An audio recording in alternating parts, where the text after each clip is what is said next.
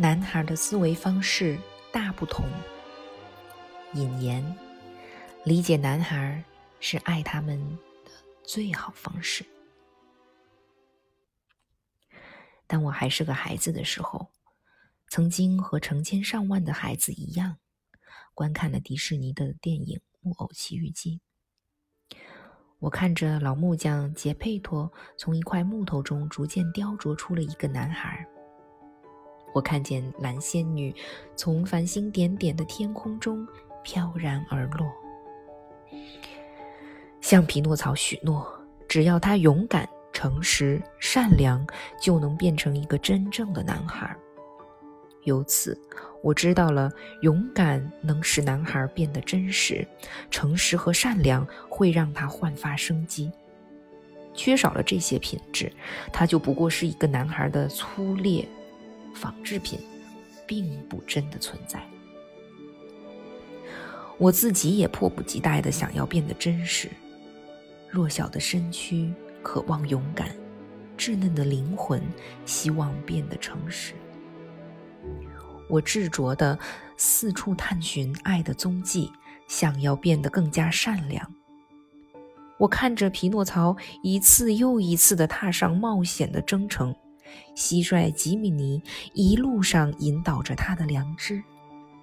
我看着这个木偶版的自己，虽然他并不清楚自己是谁，也不觉得自己有多伟大，但他在逃出鲸鱼肚子的过程中变得勇敢，在鼻子不断变长时学会了诚实，在不得不品尝恶果恶行的苦果时懂得了善良。当蓝仙女最终把匹诺曹变成真正的男孩时，我不禁欢欣鼓舞。在他转变的那个瞬间，我和所有曾在匹诺曹身上找到了自我认同的孩子一样，感到自己距离想要成为的人又接近了一点点儿。我感到了真实。在我长大成人的十几年里。也就是二十世纪五十年代后期和六十年代，美国文化对待男孩的态度开始发生转变。我会如此强烈的认同匹诺曹这个简单的故事，部分原因就在于当时的我正充满困惑，不明白人怎样才能长大，又为什么要长大。造成这些困惑的根源，正是当时混乱不堪的文化环境。当我终于成长为一个青年时，社会对待我的态度已经完全掉了过儿，而且这种逆转曾不止一次的发生。我并不是唯一一个有这种遭遇的人，几乎所有人都被这股时代的风潮裹挟其中。在那些混乱、充满混乱的年月里，教导男孩的方式就像钟摆一样摇来摆去，日复一日地变化着。许多家庭摒弃了以往男孩需要遵守的严苛的规矩，转而开始尝试较为宽容的教育方法。有时，我们需要的是同情和理解，等待我们的却是严厉的惩罚。而当我们应当承担后果时，得到的却可能是纵容和原谅。随着离婚潮的到来，人们心中最适合男孩成长的家庭类型也发生了变化。虽然我们这代人的父母曾竭力维持婚姻，但还是有很多孩子心怀恐惧地退缩到了自己的小天地里。价值观的一大功用，就是指导孩子如何在复杂的世界中找到生存的价值。但此时，价值观已经变得极度个人化了。我们在自家学到的一套观念，可能与邻家孩子学到的完全不同。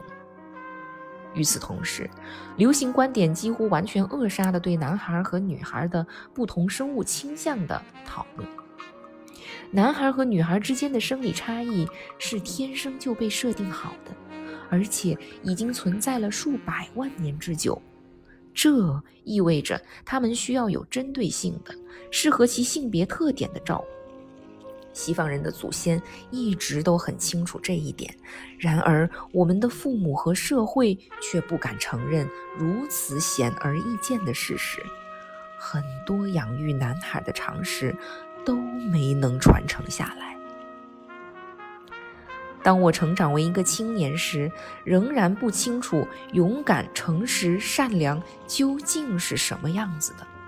大多数年轻人也同样懵懂无知。战争曾经塑造了无数年轻男性，现在它却变成了耻辱而非勇敢的象征。诚实，则是苦板乏味的老头子的代名词。年轻人所熟悉的诚实，已经经过了简化和消解，成了天真的同义词，而天真对社会进步没有什么帮助。在成家立业、养育后代时，也换不来钞票和社会地位的提升。传统道德已经变成愚弄人、智库人的监牢，而不再是守护善良的堡垒。在种种矛盾的角力中，社会文化终于不堪重负，在二十世纪七十年代末、八十年代初分裂成两派。其中一派仍在满怀激情地寻求建立新的规范。如果贴一个标签，我们通常称这些人为自由派或者激进派，因为他们总是激情澎湃。另一部分人则被称为保守派或反对派，他们大声疾呼，真相显而易见，过去三十年间发生的一切简直是在倒行逆施。这两股文化势力正在争斗不休，在学校、法庭、监狱，在家庭内部和街头巷尾，在书刊、电影以及报纸中。无论你转向何处，当下的文化都形同一场闹剧，一场甚至比《木偶奇遇记》还要浅薄的闹剧。而观看这场闹剧的男孩们。